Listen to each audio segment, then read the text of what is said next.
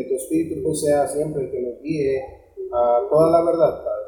En el nombre pues de tu amado, nuestro Señor Jesucristo, te agradecemos, te pedimos, te suplicamos estas cosas. Amén.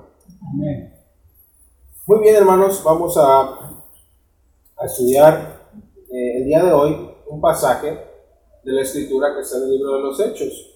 En el capítulo 17, del eh, capítulo 17, versículo 16. La, el domingo pasado estuvimos eh, meditando, estuvimos analizando y estudiando lo, lo que el cristiano debe hacer con su tiempo de qué manera nosotros, como dice la escritura, que nosotros tenemos que aprovechar bien el tiempo, dice, dice en Efesios, porque los días son malos. Y analizamos ciertas cuestiones de, cómo nuestra vida es, es, efímera, es breve en este mundo, nuestra vida terrenal. Y así, con ese pensar, debemos de aprovechar el tiempo, de usarlo de la mejor manera. Decíamos que aprovecharlo es para sacar un provecho. Y todo esto, pues, encaminado hacia las cosas de Dios. El cristiano siempre debe buscar las cosas de Dios, también lo vemos, buscar primeramente el reino de Dios y su justicia. También analizábamos, pues, qué podemos hacer, algunos ejemplos de esto, también lo, lo, veíamos, y, y, y también, pues, planificando, podemos planificar, decíamos, pero siempre pensando en que, en que Dios es el que, el que tiene la última palabra, es decir, no vamos a decir, pues mañana voy a hacer esto, el año que viene voy a hacer esto, sino decir, si Dios quiere, voy a hacer esto. Teniendo siempre el pensamiento de que Dios, ¿verdad? Eh, nos da el tiempo, nos da la vida para usar el tiempo. Entonces, una vez conociendo su palabra, nosotros usamos el tiempo en las cosas de Dios. Bien, pues eso es lo que vimos la, la clase pasada.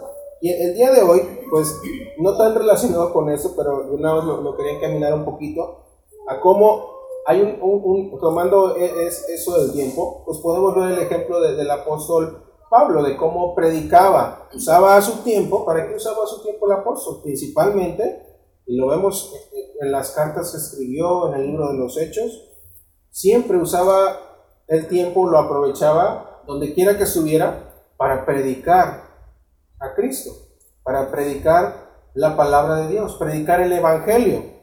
Lo, lo, vemos en el libro de los Hechos como en sus viajes, pues iba predicando de ciudad en ciudad, incluso cuando estaba en la cárcel. ¿Verdad? Vemos esa, esa, esa escena cuando estaba Pablo y Silas en la cárcel y un, carcelero al final se convierte a Dios. El, el, el carcelero de Filipos. Bien, entonces vemos aquí un ejemplo de lo, de, lo que es usar el tiempo para Dios, porque ahora nosotros tenemos nuestro tiempo para servir al Señor. Y, y aparte de todo esto, eh, vamos a, analizar este pasaje en, la semana reciente, el día de ayer, el día de ayer, perdón, es una persona eh, decide bautizarse, decide entregarse a nuestro Dios y de, confesar su fe en el Señor Jesucristo para que sus pecados sean perdonados, arrepentirse ¿verdad? y bautizarse. Y pues, eh, viendo todo esto, vamos a analizar este, este pasaje en Hechos 17, en el verso 16 en adelante. Vamos a ir eh, versículo por versículo y nos vamos a ir deteniendo, vamos a ir analizando estas cosas porque aun cuando ya la sabemos, nosotros ya somos convertidos. Pero nunca está de más analizar y recordar y recordar todas estas cosas, estas cosas como siempre decimos. Bien, vamos a ir analizando, eh, vamos a leer y nos vamos a ir deteniendo. Vamos a ver el, verso 16. Mientras Pablo los esperaba en Atenas, eh, el apóstol Pablo eh, estaba esperando a que, a que llegara Silas y Timoteo. Y él los espera en Atenas, en una ciudad, en Atenas, Grecia, incluso todavía existe esa ciudad, Atenas, Grecia. Y, es, y, mientras los estaba esperando, porque él, como dice la escritura, Silas y Timoteo iban a llegar hasta él, entonces él se detiene en esa ciudad para, para esperarlos. Pero no se, no se quedó sin hacer nada, por eso es lo que decía de, usar el tiempo. Él no solamente los esperó a decir, pues en cuanto lleguen, ya entonces vamos a hacer esto, que normalmente cuando se va a hacer una actividad en conjunto, cualquier actividad, pues esperamos a que lleguen, pues vamos a esperar a que lleguen, a que lleguen las personas que estoy esperando y entonces ahora sí vamos a, realizar el trabajo o lo que sea que vayamos a hacer. El apóstol no, dice que mientras los esperaba, ¿qué, qué, pasaba? Dice, dice la escritura que su espíritu se enardecía viendo la ciudad entregada a la idolatría. El apóstol estaba en una ciudad sumamente idólatra en ese tiempo. Era cuna, ¿verdad? De, de templos, de, de santuarios dedicados a dioses que tenían los, los griegos y los romanos, que prácticamente eran los mismos dioses pero con diferente nombre, que tenían en ese tiempo. Y el, el, apóstol, al ver a la ciudad entregada a la idolatría, a, a falsos dioses, pues dice que su espíritu se enardecía. En otras, en otras versiones dice que se indignaba al ver esto, ¿verdad? Pues en cierta manera había un, un enojo, ¿verdad? En él, dentro de sí, dentro de sí mismo, por eso en su espíritu. Pero, ¿verdad? Pues no usó es, eh, eh, enardecerse para tal vez este, eh, ir contra ellos con, con, ira, ¿verdad? Y enojo, sino al contrario. Vemos, más adelante vamos a ver de qué manera el apóstol comienza a hablarles a esas personas. Entonces el apóstol no estaba desaprovechando su tiempo en, el, en, en, el que, en lo que esperaba a, a los demás discípulos, sino que dice el verso 17, ¿qué hacía el apóstol? Dice que se enardecía, sí, pero no se quedaba ahí, sino que dice el 17, así que discutía en la sinagoga con los judíos y piadosos y en la plaza cada día con los que concurrían. El apóstol Pablo, como era su costumbre, siempre llegaba, y lo vemos en varios ejemplos, siempre llegaba a las sinagogas.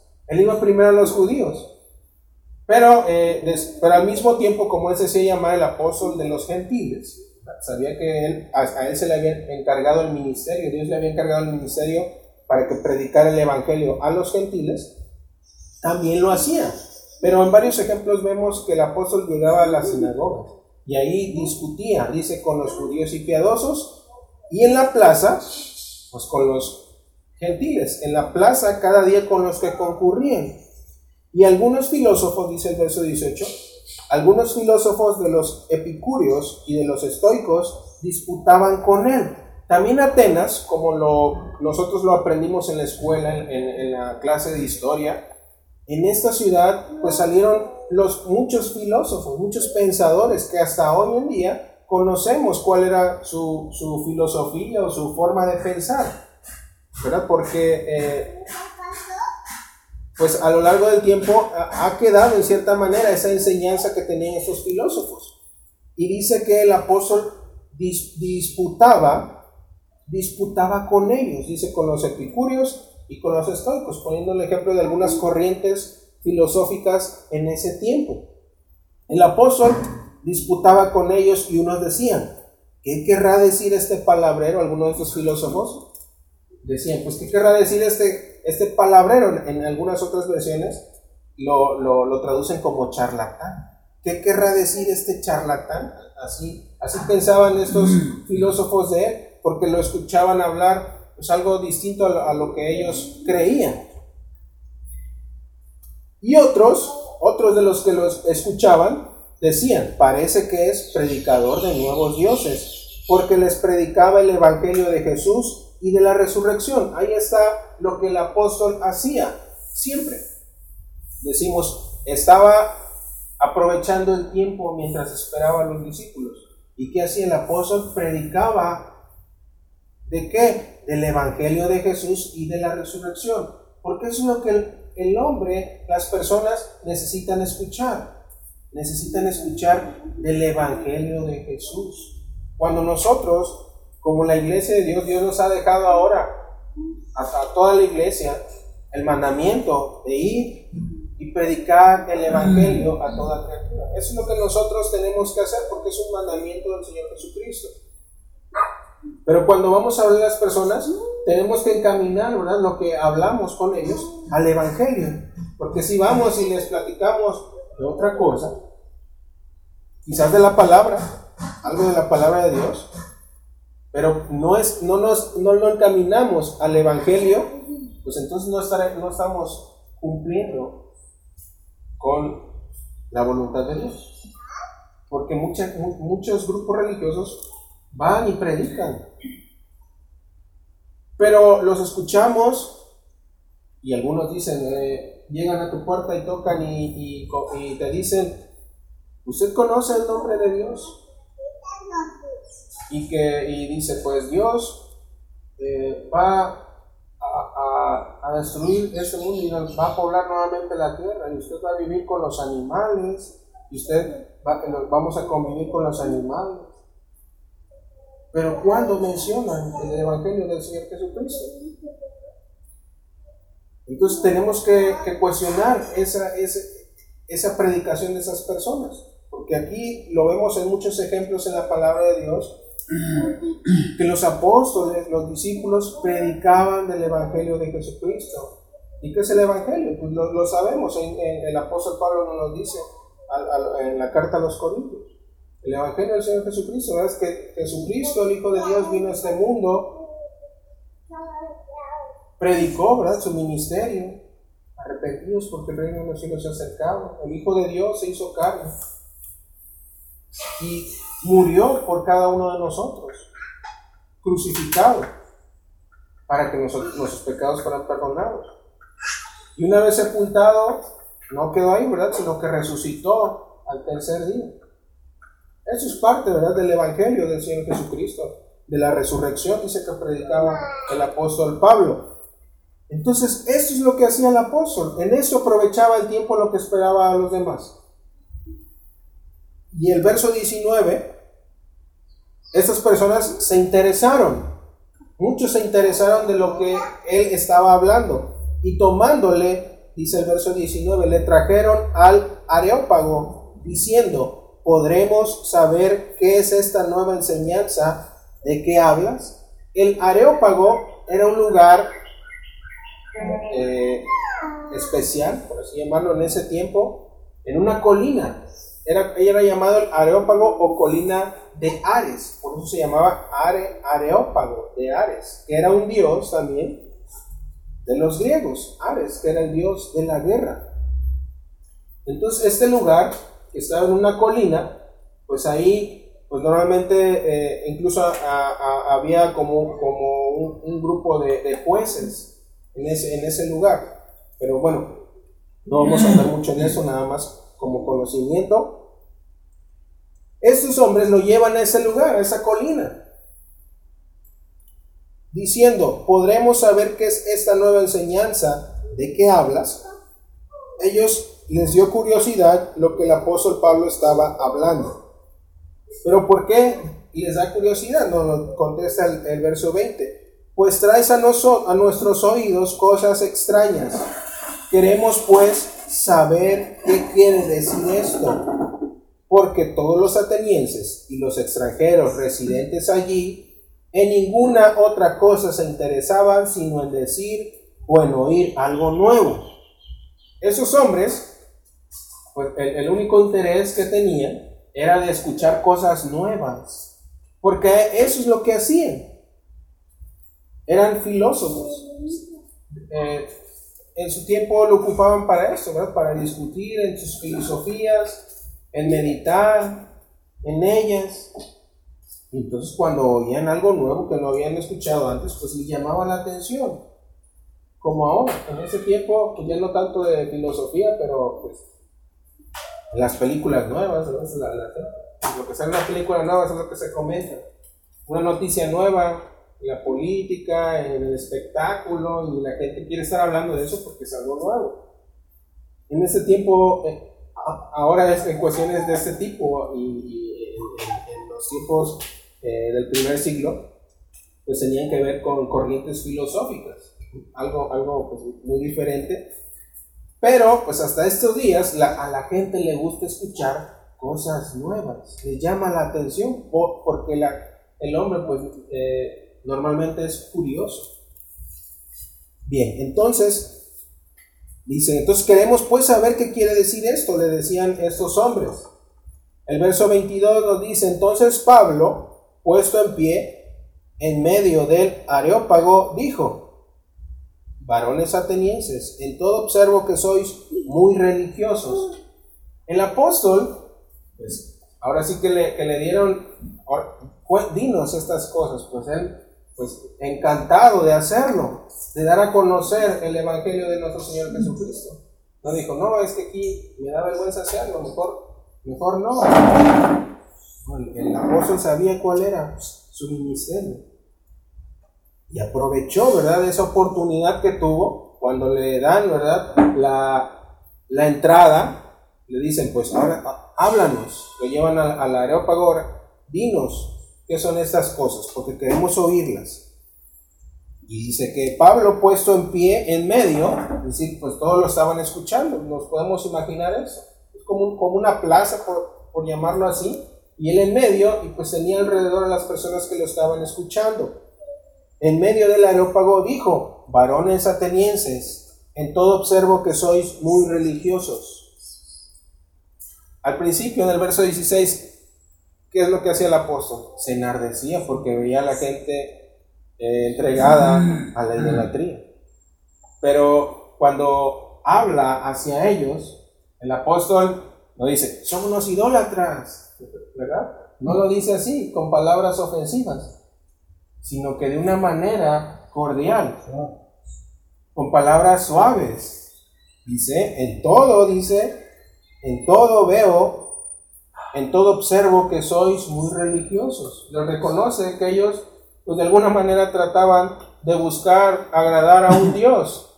Él sabía que eran dioses falsos, pero les reconoce, en todo, en todo observo que sois muy religiosos. El verso 23, porque pasando y mirando vuestros santuarios, pues como decíamos, la, la ciudad estaba llena de santuarios, de templos dedicados a estos dioses falsos.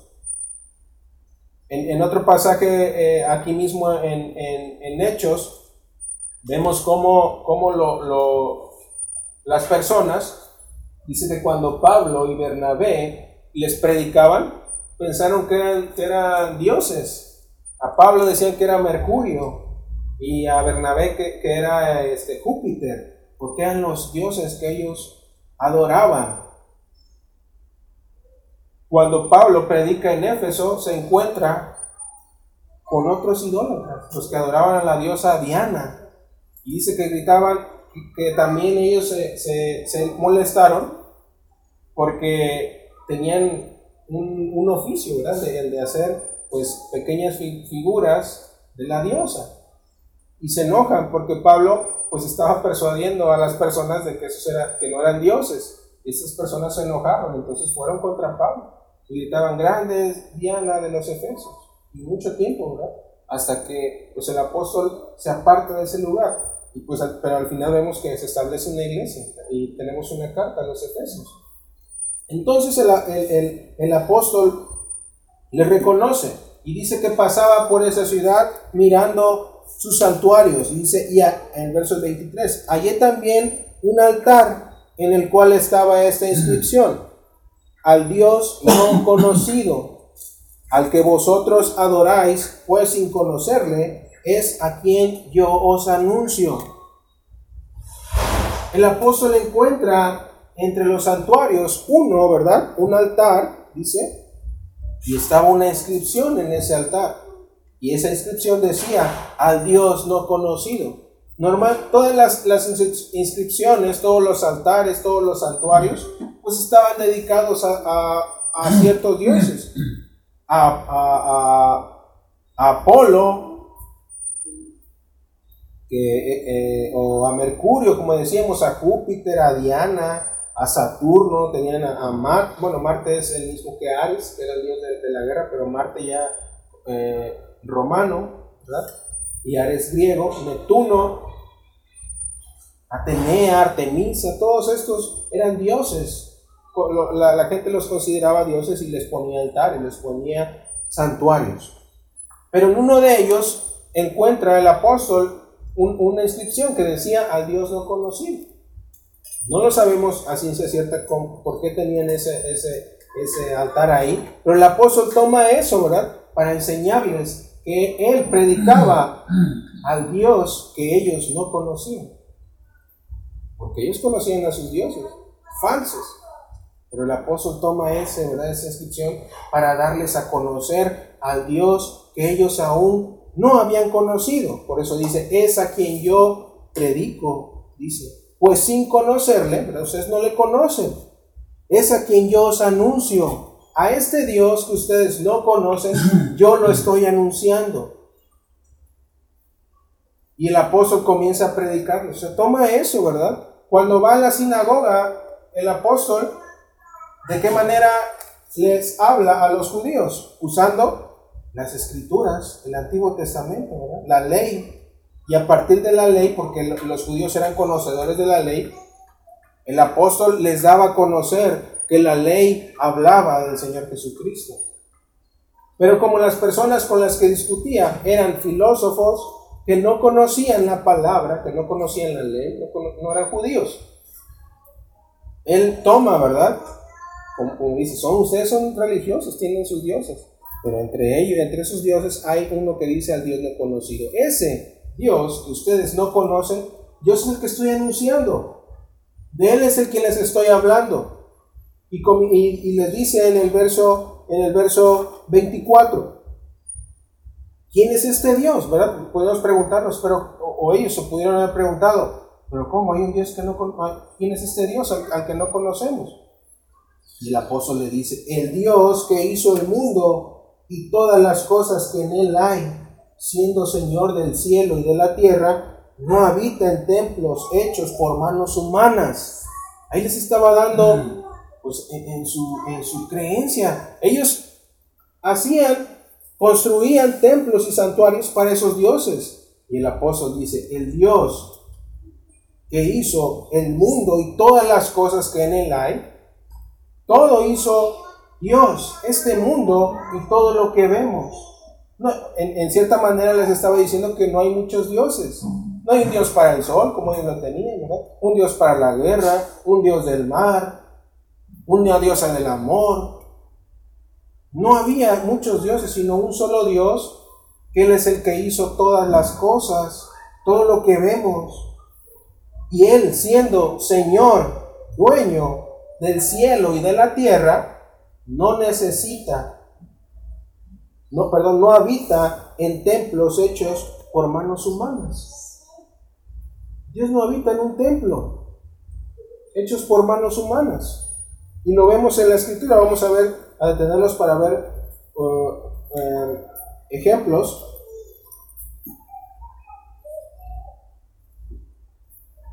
Vamos a leer primero eh, hablando de que el Señor, ¿verdad?, hizo el cielo y la tierra y las cosas que en él hay. Vamos a, leer primero en Romanos, en el capítulo 1.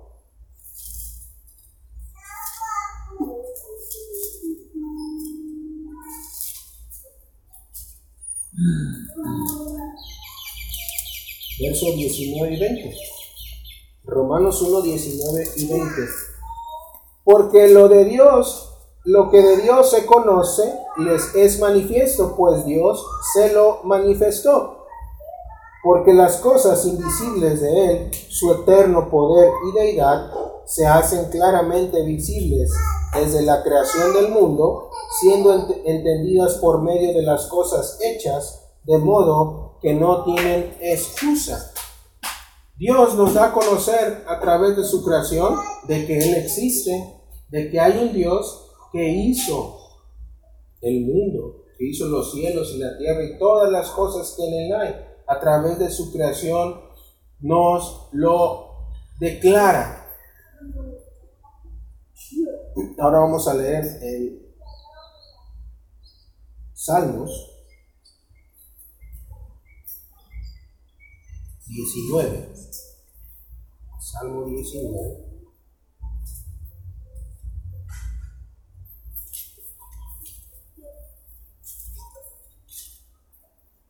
Uno. Salmo 19.1. Los cielos cuentan la gloria de Dios y el firmamento anuncia la, la obra de sus manos. Un día emite palabra a otro día y una noche a otra noche declara sabiduría. No hay lenguaje ni palabras, ni es oída su voz. Por toda la tierra salió su voz y hasta el extremo del mundo sus palabras. Vemos lo que nos declara la palabra de Dios. La creación, los cielos cuentan, nos hacen saber la gloria de Dios, su poder, su eterno poder y deidad, en la escritura. Y el firmamento anuncia las obras de sus manos. Cuando vemos las estrellas iluminar el cielo en la noche, vemos la obra de sus manos. Y dice que el día y la noche declaran sabiduría. Hay sabiduría, hay alguien que diseñó el mundo. Muchas personas no creen en Dios porque no lo ven. nunca lo he visto. Y creen que el, mundo que, vemos fue creado por, por una casualidad por la evolución, por simple casualidad fue evolucionando. Cuando nuestra propia naturaleza nos hace ver que detrás de lo que vemos hay alguien que diseñó esto, alguien que pensó, ¿verdad? Cómo, el mundo eh, trabaja con una armonía perfecta, los animales, el, ecosistema como, como nos, nos enseñan en, la escuela. Cómo los animales sobreviven, ¿verdad? Porque hay un ecosistema, ellos comen a, a otros animales, esos se comen a otros y ahí no se comen plantas. Y todo esto está trabajando con una armonía que nuestra propia naturaleza nos hace pensar que hay alguien detrás del diseño cuando vemos un atardecer, cuando vemos el mar, ¿Cómo podemos pensar que es algo creado de la casualidad? Nosotros mismos, Dios nos ha dado el intelecto, la inteligencia para poder crear algunas cosas en este mundo, de diseñar, por ejemplo. Una mesa nos dio Dios la inteligencia para crearla. Los teléfonos que ahora tenemos. Pero si alguien, ¿verdad?, ve un teléfono en, en un lugar desierto, en el desierto. Alguien va caminando y se encuentra un teléfono inteligente, como le llaman. No dice, mira lo que creó la naturaleza, porque sería algo ilógico. ¿Cómo la naturaleza va a juntar todos sus materiales para crear un teléfono? Nuestra misma naturaleza, Dios nos ha dado eso, el de ser, el de poder crear. Así como Él creó todo lo que vemos. Nosotros no podemos crear lo que Dios hizo, no podemos crear los animales y los árboles, no, podemos, crear vida. ¿Cuánto tiempo el hombre, los científicos, han tratado de hacer eso, de replicar la vida? Pero es gente porque eso le corresponde a Dios. Dios nos da de manera limitada la capacidad de hacer esto. Pero en nuestra misma mente Dios nos dio ese, ese, pensamiento en nuestros corazones para buscarle. Por eso nos dio toda esa creación. Regresemos. Regresemos a Hechos 7. Póngale un separador porque vamos a estar regresando.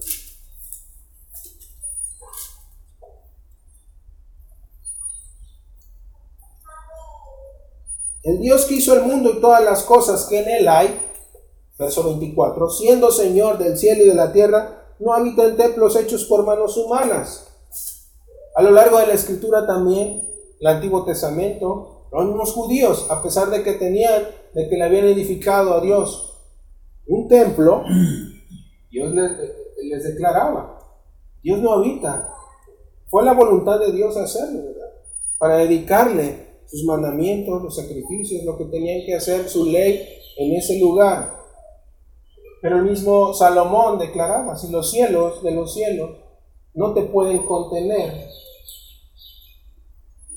¿Cómo puedes habitar en esta casa que yo he edificado? Decía Salomón.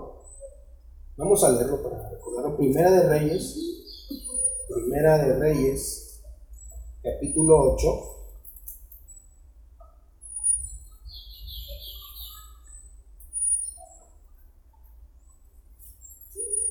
Versículo 27. Primera de Reyes 8, 27. Pero ¿es verdad que Dios morará sobre la tierra? He aquí que los cielos, los cielos de los cielos, no te pueden contener, cuanto menos esta casa que yo he edificado.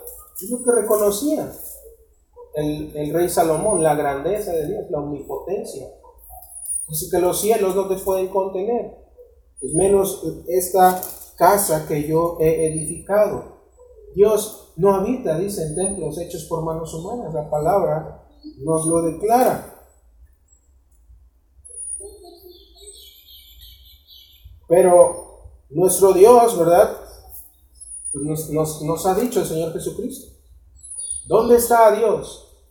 ¿Dónde está el Señor Jesucristo? Dice, donde estén dos o más reunidos en mi nombre, ahí estaré yo con ellos. No necesitamos una edificación muy grande, muy costosa, llena, ¿verdad?, de imágenes, de los mejores materiales, para que Dios habite ahí. El Señor Jesucristo, ¿verdad? Dice, donde estén dos o más congregados en mi nombre, aquí estamos en una casa. Podemos estar al aire libre, en un campo, pero mientras estemos congregados en el nombre el Señor Jesús, ahí va a estar Dios con nosotros. es lo que les decía, los, les quería dar a entender a estos hombres. Esos templos de nada servían los que edificaban, menos porque eran para mm. dioses falsos. Y les declaraba, Dios no habita en esos templos que ustedes construyen. Y el verso, 20, el verso 25, ni es honrado por manos de hombres como si necesitase de algo, pues Él es quien da a todos vida y aliento y todas las cosas. Otra, otra cosa que Pablo les declaraba de Dios. Dios no necesita nada de nosotros, sino al contrario, Él es el que da. Él no necesita, Él da. Y nosotros necesitamos de Él, en otras palabras. Él es el que nos da, dice, nos da a todos vida y aliento y todas las cosas. Él es el que nos provee de todas las cosas. Y Él no necesita de nosotros. Porque eh, pues ellos tenían rituales también, ¿verdad? Hacían ciertas cosas que, pensaban que podían aplacar la ira de sus dioses cuando, cuando había este, eh, hambre, no sé, ¿verdad? Cuando, cuando venían tormentas. Ellos creían que podían aplacar la ira de esos dioses haciendo algo. Pero Dios no necesita de nosotros. Nosotros necesitamos de Él. Y Él es el que nos da, dice el apóstol, la vida, el aliento y todas las cosas. Todos nosotros, toda la creación depende de Dios. Los árboles, los animales, nosotros dependemos de Dios. Dice que Dios da a comer a las aves. Toda la creación depende de nuestro Dios. Y, de Él necesitamos. Y el verso 26, continuando. El verso 26, y de una sangre ha hecho todo el linaje de los hombres, para que habiten sobre toda la faz de la tierra, y les ha prefijado el orden de los tiempos y los límites de su habitación. y aquí nuevamente, pues vemos que Dios hizo de un solo hombre a todos nosotros, de Adán. Cuando Dios pone al hombre en el huerto del Edén, y de él sale pues toda, todos los hombres, toda la raza humana sale de él. Por eso dice que de una sangre ha hecho todo el linaje de los hombres. Eva provino de Adán. Y una vez que se reproducen, vienen sus hijos, y ahí se, se empezó a poblar la tierra, porque esa fue la voluntad de Dios. Fructificar, fructificaos. Les dijo a Adán y Eva. Y fue por voluntad de Dios. En ese tiempo, los griegos, esos, esos en Atenas, ellos se creían mejores y creían que todos los que, los que no eran griegos eran bárbaros. Después hay una, una, una guerra más adelante entre esos, entre esos dos. Pero ellos se creían mejor que los demás, así como los judíos creían que eran, que eran, eran mejor porque eran el pueblo de Dios. Y a los gentiles los veían como si fueran animales como inmundos. Pero el apóstol Pablo dice que Dios hizo de un solo hombre a toda la raza humana y nos ha prefijado, nos ha dado el orden, dice, de los tiempos y los límites de su habitación. Nosotros tenemos un límite, incluso hablando eh, territorialmente. Acapulco tiene un límite, tiene un límite de su superficie, por decirlo así. México tiene un límite. Y todo eso es por voluntad de Dios también. El hombre también tiene un límite para vivir en este mundo. No podemos vivir en el espacio.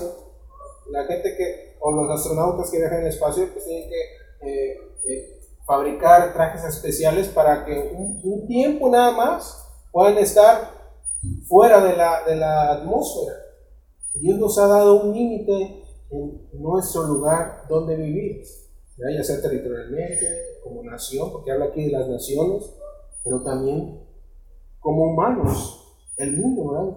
es, es, es, el límite que Dios nos ha dado para vivir en él, así como el tiempo, lo, que vimos también eh, el domingo pasado. Pero todo esto, dice el apóstol Pablo, todo eso que él les, va explicando a los atenienses, que Dios hizo el mundo, y que Él es el Señor del cielo y de la tierra, y que Él no habita en templos hechos por manos humanas, ni es honrado por manos de hombres como si Él necesitara de eso, y el que Él es el quien nos da todas las cosas, nos provee de la vida, de la salud, de, de todas las cosas que hay, que necesitamos, el Señor nos las provee, y que de un solo hombre hizo a todos somos iguales delante de Dios, no importa la raza que seamos, si somos blancos, si somos negros, si somos eh, cafés, amarillos, si somos eh, eh, de una nación, de Estados Unidos, de México,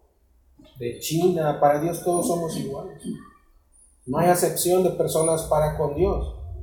Y todo esto lo encamina el apóstol, dice, todo, todo esto hizo Dios, ¿para qué? Para que le busquemos para que el hombre le busque a Dios, porque él necesita de Dios. El hombre necesita de Dios, como le dice, ¿verdad? Él es el quien da, y nosotros necesitamos de eso que Dios nos da. Dice, para que busquen a Dios, el verso 27, para que busquen a Dios, si en alguna manera, palpando, puedan hallarle, aunque ciertamente no está lejos de cada uno de vosotros. Es la voluntad de Dios, está diciendo el apóstol, en otras palabras. La voluntad de Dios es que todos los hombres le busquen, busquen a Dios. De alguna manera dice, palpando, porque las personas hasta hoy en día no creen en Dios porque no lo ven con sus ojos físicos, no lo ven, ¿verdad? No, los, no lo tocan, no lo sienten. Por eso dice, de alguna manera palpando. Palpando es tocando. Si de alguna manera palpando puedan hallarle. Porque de esa manera el hombre busca a Dios muchas veces. Quiere verlo para creer. Yo, para creer es, es un dicho. Porque si no lo vemos, no creemos. Y la voluntad de Dios es que le busquemos Vamos a ver un pasaje.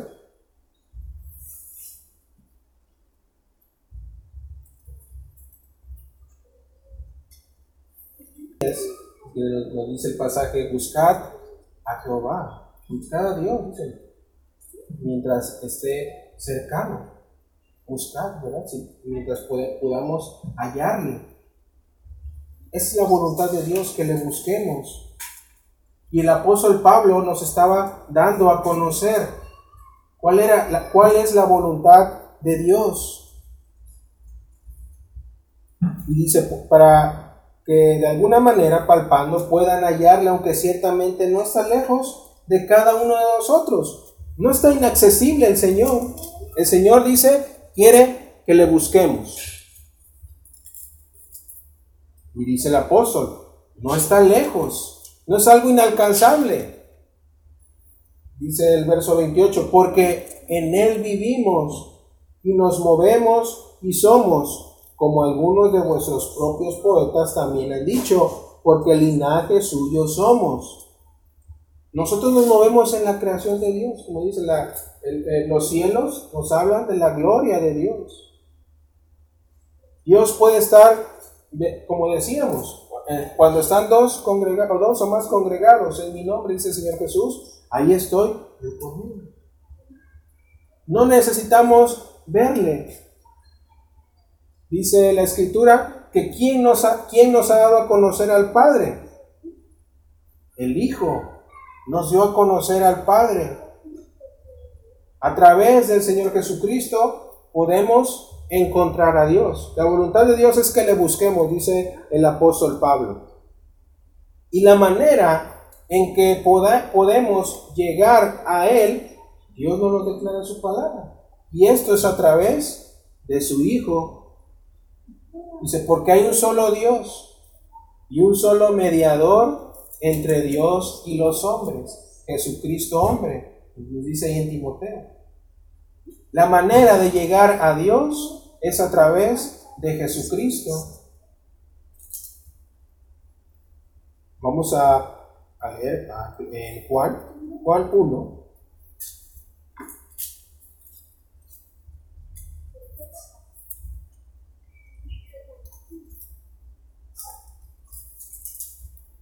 Estos hombres querían ver, ¿verdad?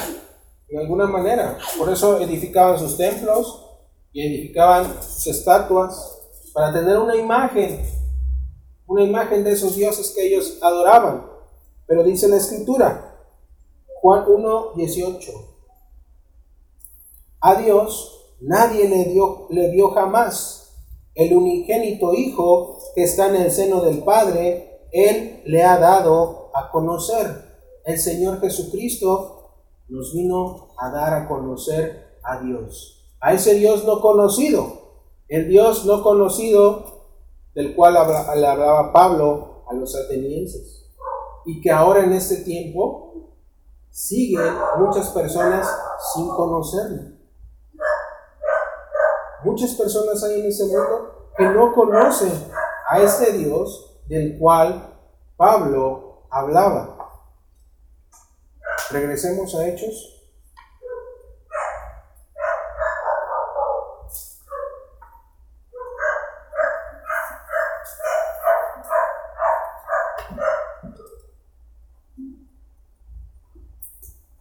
Verso 29. Siendo pues linaje de Dios, no debemos pensar que la divinidad sea semejante a oro o plata o piedra escultura de arte y de imaginación de hombres. Como el, apóstol va tomando la fe, la fe que ellos tenían en ese tiempo. Ellos hacían eh, altares, santuarios, templos y también se dedicaban a hacer esculturas, imágenes para adorar a sus dioses. Y dice el apóstol, Dios nos, nos hizo de un solo hombre a todos los que estamos, de una sola sangre y nos, en él vivimos y nos movemos.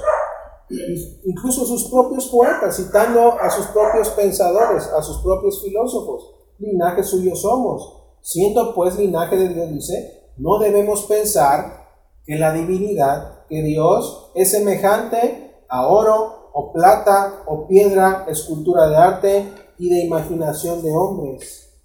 Esta no es la voluntad de Dios. Dios No le agrada que el hombre se haga imágenes. Vamos a, ver el, el Salmo 115. Pongámonos un separador. Salmo 115.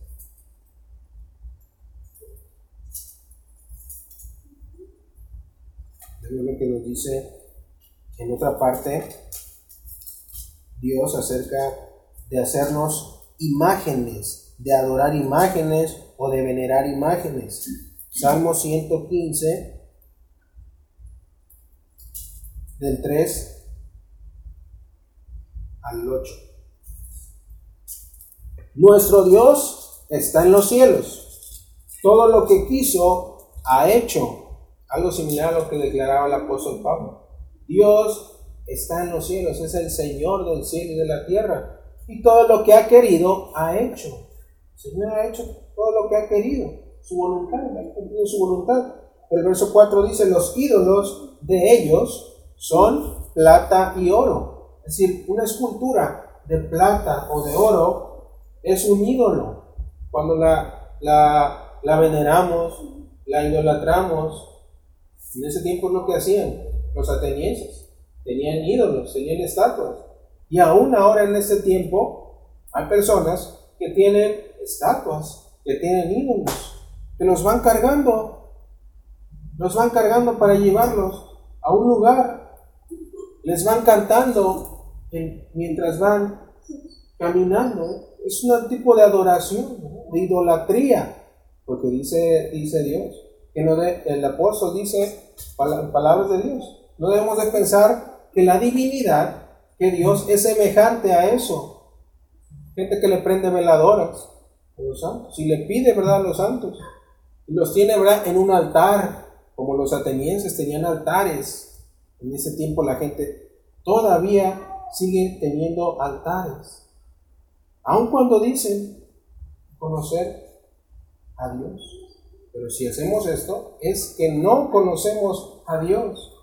Todavía estamos como los atenienses, con un altar al Dios no conocido. Porque estamos pensando que estamos agradando a Dios haciendo esto. Pero no es así. Esa no es la voluntad de Dios. Que adoremos a imágenes. Que nos la llevemos, ¿verdad? Tenemos su altar, la agarramos y en cierta fecha nos la llevamos allá hasta un templo y le vamos cantando, le vamos venerando y le pedimos y le prendemos una, una veladora y tenemos nuestra imagen en nuestra cartera, algunos. Salmo 115 estábamos leyendo, verso 4. Los ídolos de ellos son plata y oro, obra de manos de hombres. Tienen boca, mas no hablan. Tienen ojos, mas no ven Orejas tienen, mas no oyen. Tienen narices, mas no huelen. Manos tienen, mas no palpan. Tienen pies, mas no andan. No hablan con su garganta. Eso es lo que es una escultura. Algo inanimado, algo que no tiene vida. Porque le, ponen, le, hacen, le hacen su boca, pero no hablan. Le hacen sus ojos, pero no ven. Tienen las orejas. Es semejante a un hombre a una persona. Pero, ¿verdad? No pueden hacer lo que hacen las personas. No hablan, no ven, no oyen, no huelen, no palpan, no andan, ni hablan con su garganta. Y dice el 8, semejantes a ellos son los que los hacen y cualquiera que confía en ellos. Los que hacen esas esculturas y también los que confían en esas imágenes, en esos ídolos. Entonces, aquí podemos decir que si estamos haciendo en ese tiempo, las personas que hacen eso en ese tiempo, están como los atenienses, adorando a un Dios que no conocen. Y Dios quiere que le hallemos. Y el conocer, ¿verdad? No solamente es, pues sí, yo, yo sé que hay un Dios, sé que vino Jesucristo a este mundo, y ya. Y eso es conocer a Dios. La, escritura no solamente es el oír hablar de algo, el conocerle. La escritura el, el conocer es algo más profundo. Habla de una relación con Dios. El de servirle, el de obedecer su voluntad. Porque ya vimos que Él es el Señor del cielo y de la tierra. Él es el que nos creó. Él no habita en templos hechos por manos humanas. Él no necesita de nosotros. Nosotros necesitamos de Él. Y no debemos pensar que la divinidad es semejante a esas esculturas. Y la voluntad de Dios es que le busquemos y le podemos hallar, dice, ¿verdad? No está lejos de nosotros. Regresemos.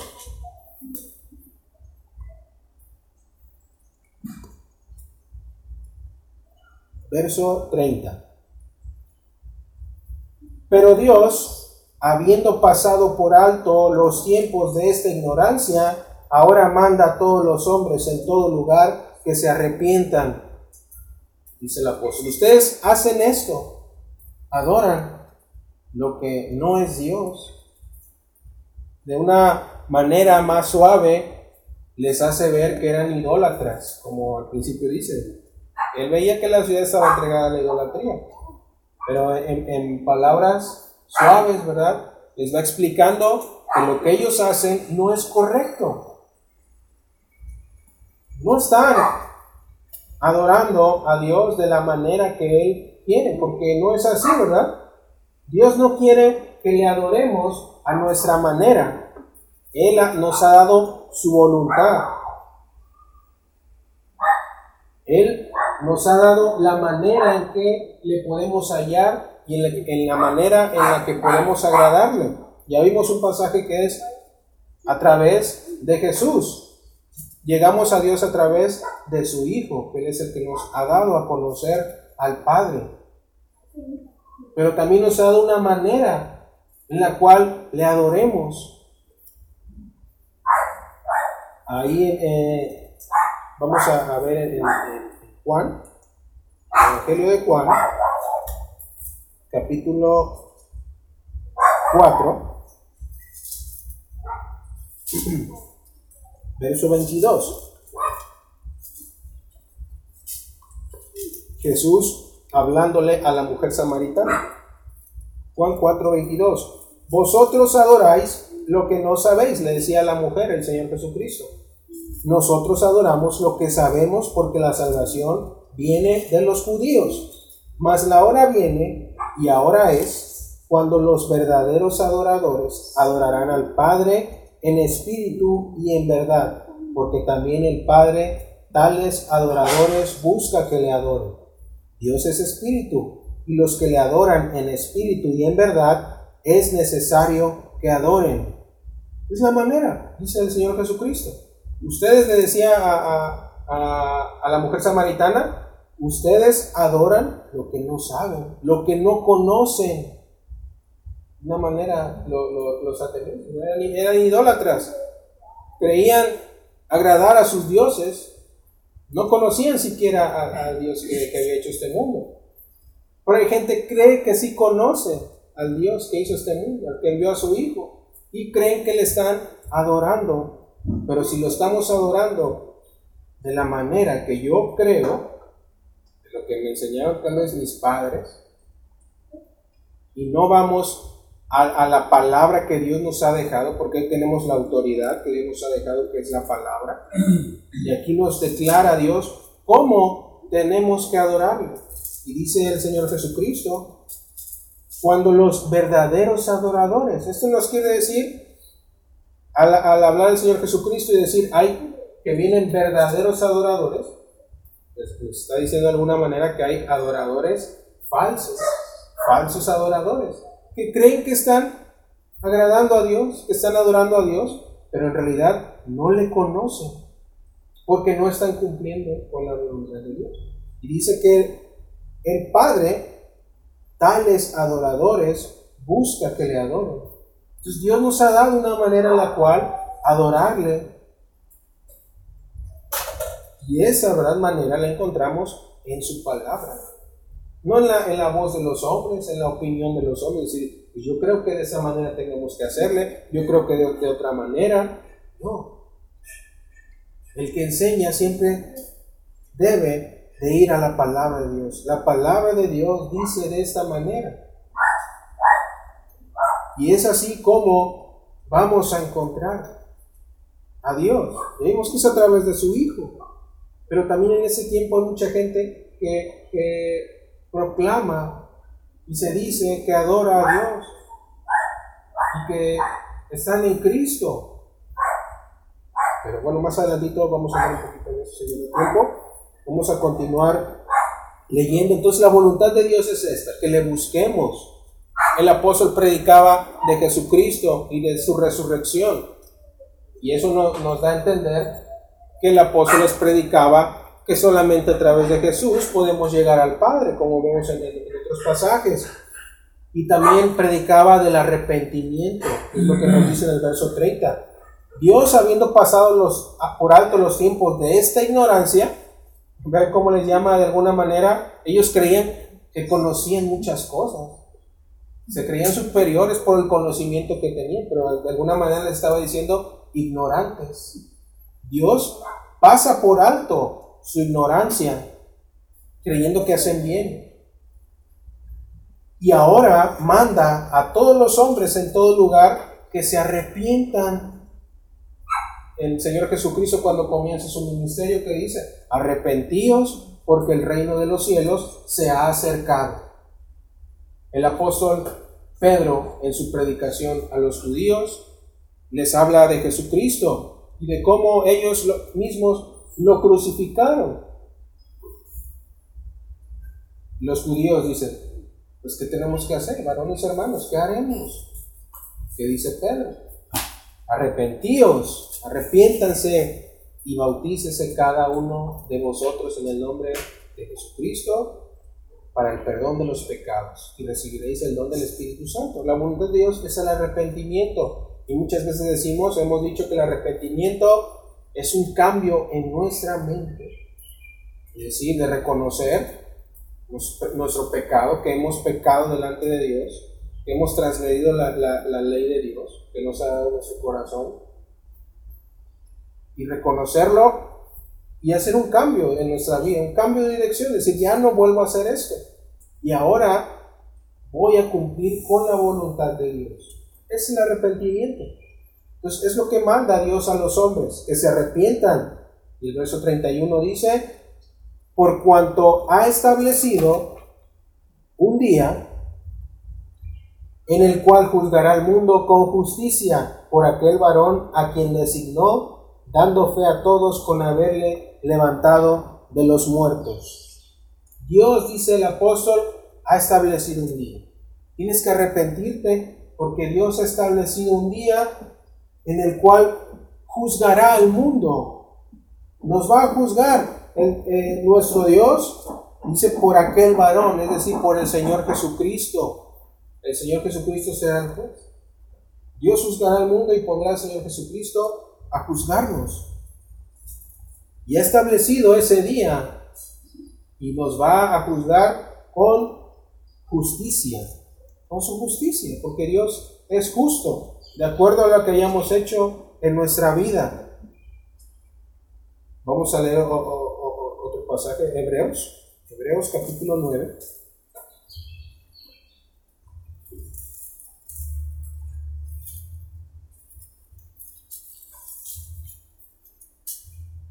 Hebreos 9, 27. Hebreos 9, 27. Y de la manera que está establecido para los hombres que mueran una sola vez y después de esto el juicio.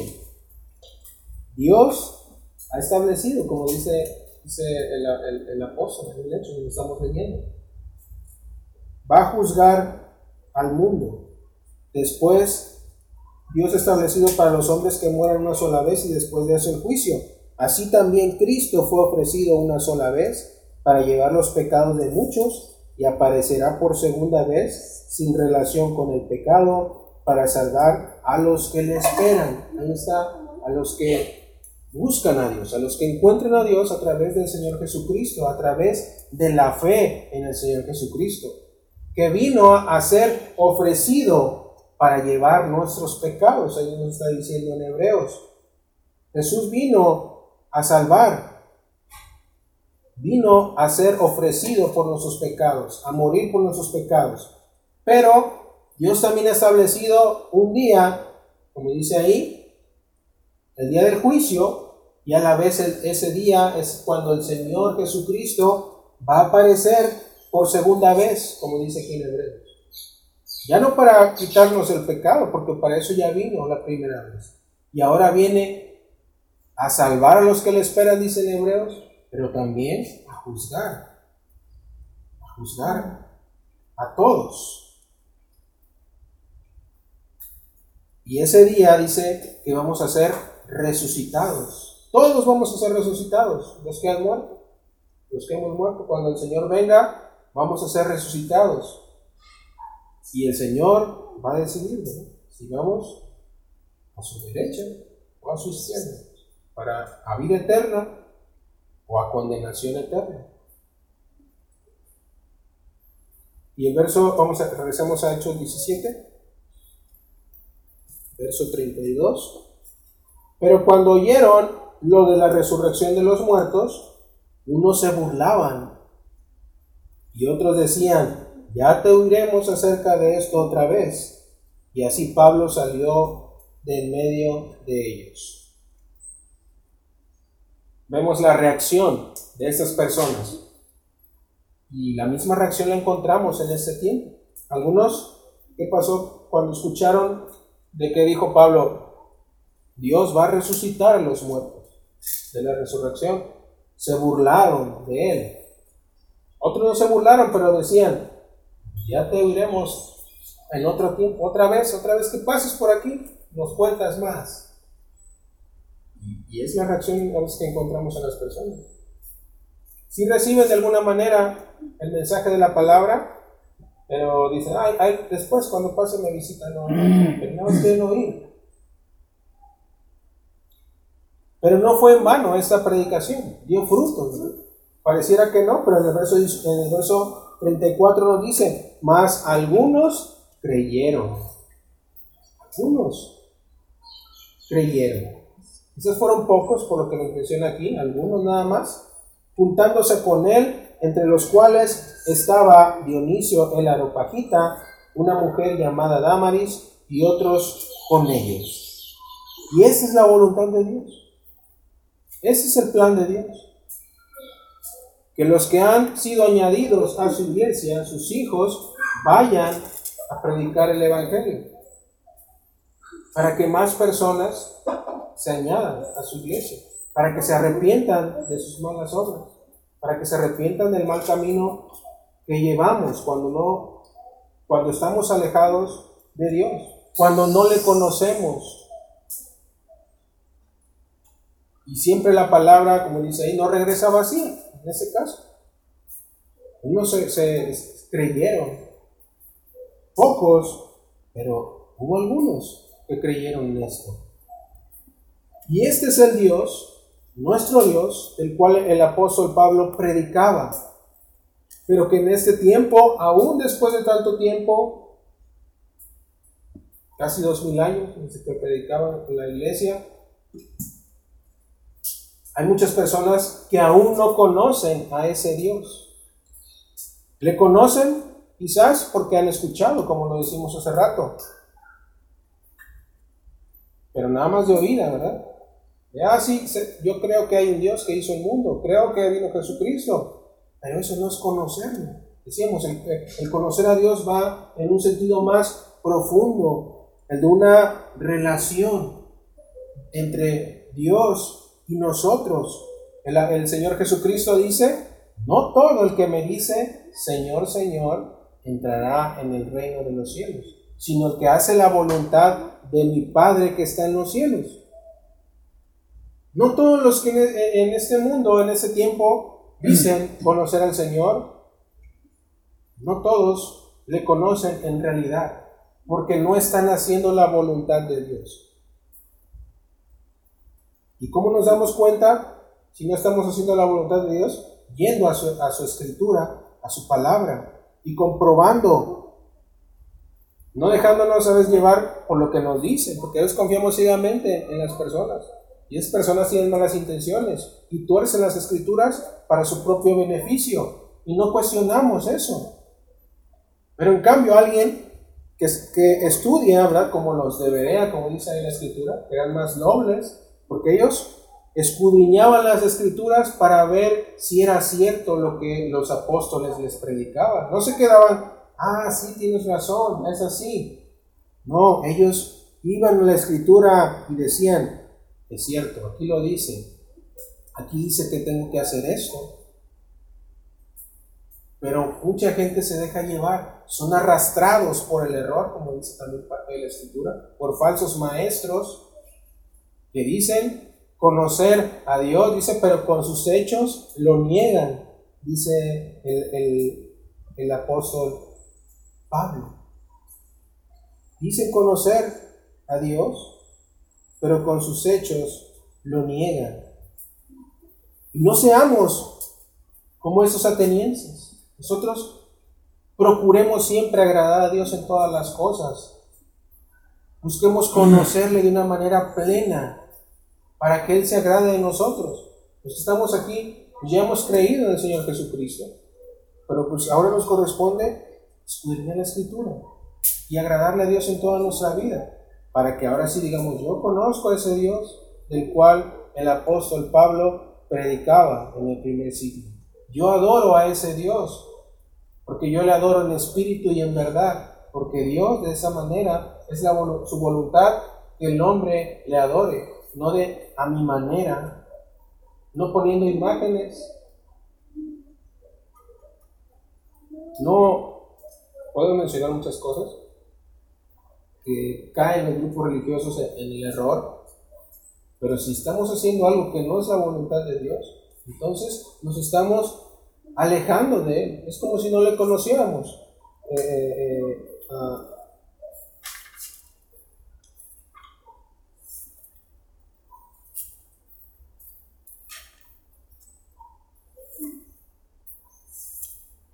Vamos a, leer unos, pasajes ya casi para terminar. Dar un poquito menos perdón. En, en Tito, vamos a leer a Tito. Tito 1, 16.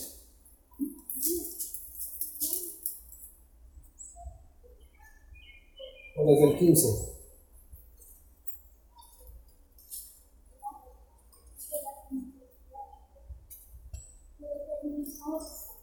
Todas las cosas son puras para los puros, mas para los corrompidos e incrédulos nada les es puro, pues hasta su mente y su conciencia están corrompidas. Profesan conocer a Dios, pero con los hechos lo niegan, siendo abominables y rebeldes, reprobados en cuanto a toda buena obra. Muchas, muchas personas dicen conocer a Dios, que le están adorando y que Dios está aceptando esa adoración. es, los mandamientos que ellos dan Dicen que provienen de Dios, pero provienen de su propia mente. Y eso dice la escritura, profesan, o sea, dicen conocer a Dios, pero con lo que hacen, lo niegan.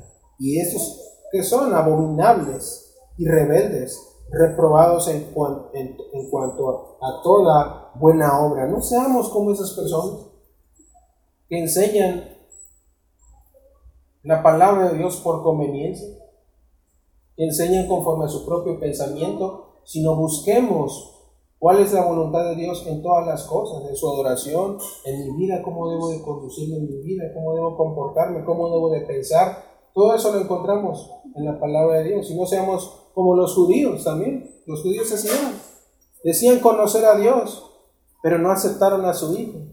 Y entonces, pues no, no le, no, lo no le conocían, no conocían a Dios verdaderamente. Vamos a ver más eh, rápido Juan. Juan 8.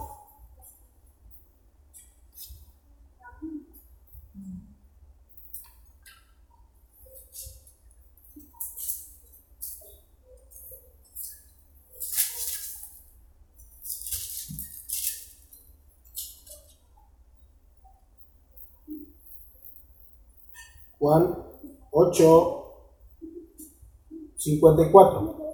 Respondió Jesús, Juan 8, 54. Respondió Jesús, yo, si yo me glorifico a mí mismo, mi gloria nada es. Es mi Padre, mi Padre es el que me glorifica, el que vosotros decís que es vuestro Dios. Le hablaba a los fariseos, a los judíos. Mi Padre, dice, es el que ustedes dicen que es su Dios, pero que dice el 55. Pero vosotros no le conocéis, mas yo le conozco y se dijere que no le conozco, sería mentiroso como vosotros, pero le conozco y guardo su palabra. Está, lo que dice el Señor Jesucristo. Podemos decir que conocemos a Dios, pero si no estamos haciendo, si no estamos guardando su palabra, entonces no le conocemos. Decía el apóstol Pablo en una de sus cartas. Algunos no conocen a Dios, dice, para vergüenza. Se los digo, le decía una, en una de las cartas. Algunos de vosotros dicen no conocen a Dios, para vergüenza se los digo. Nosotros que hemos creído en el Señor Jesucristo, debemos de procurar guardar su palabra. Vamos a, a ver otro pasaje. Juan 15, ahí adelantito, Juan 15, aquí Juan 15, 20.